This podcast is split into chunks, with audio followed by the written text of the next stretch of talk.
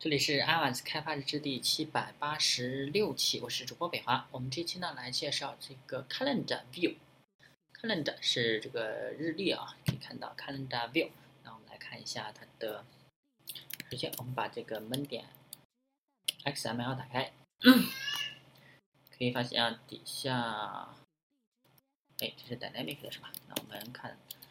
这个 Static 的啊，首先我们可以看一下。有个 Calendar View，那我们来看一下它的啊是这个样子啊，就是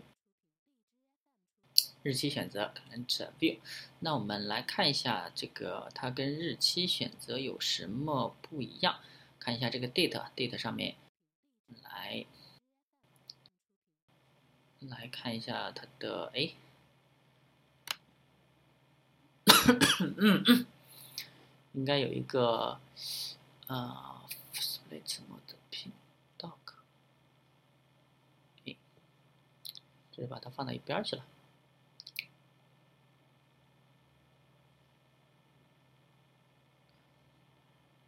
Show Preview，我们把把这个 Show Preview 打开，然后可以看到啊，往下找一下，找到我们的 Timer，嗯，找到我们的这个日期日，看 Date and Time。好，这上面呢是选择我们的日期，呃，选择时间的，然后下一个选择我们的日期的，最底下一个是选择我们的这个 calendar view，然后上面的话是 date picker 选，一个是选时间，一个选日期，然后最底下是我们的呃日历的一个选择。那我们来看一下它的运行效果啊，这上面是。先来运行一下，看看它什么样子。完整 building，这个还是时间运行时，这个编译时间还是比较长。来看一下它的效果。OK，可以看到这个是占满全屏的，然后上面是 这个，而且还带有星期。然后我们只要选中一个，它底下就有一个当前选择的。啊，是日期是什么样子的？那我们可以看一下，可能是 view，然后它一个 set on date change listener，那这个呢就是当它的日日期，当它的日期变换的时变化的时候，然后我们就把它啊年月日给它写出来啊。哎，可以发现啊，这个其实，哎，不过这个好像不能选时间啊。就是不能选那个年份，那个年份，呃，December 二零一七，它好像只能这个按照月份来选啊，啊，这个的话就比那个比 Date Pick 要慢一点了，Date Pick 你是可以选年的，OK，那这个是我们的动态效果，不过呢，它是有一个 OnClick Listener 的方法，你只要选中了一个日期，它就会自动的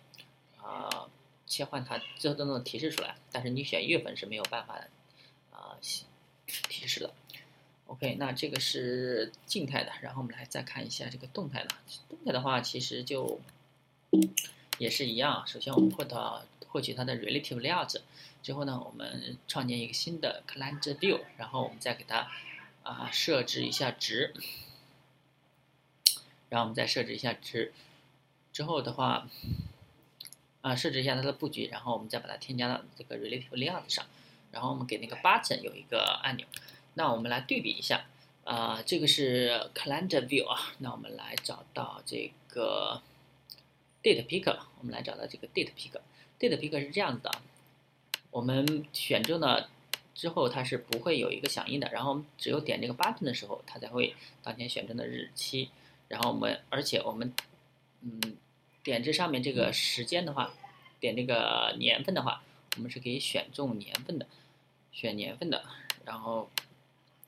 底下可以选这个是选月份，然后最下面是可以选日期，年月日可以这么选。那我们再来看一下这个，嗯，calendar view，calendar view 的话是不能选年份的，这个年份的话它是好像反正是这个是看出来选不了，然后它还有一个。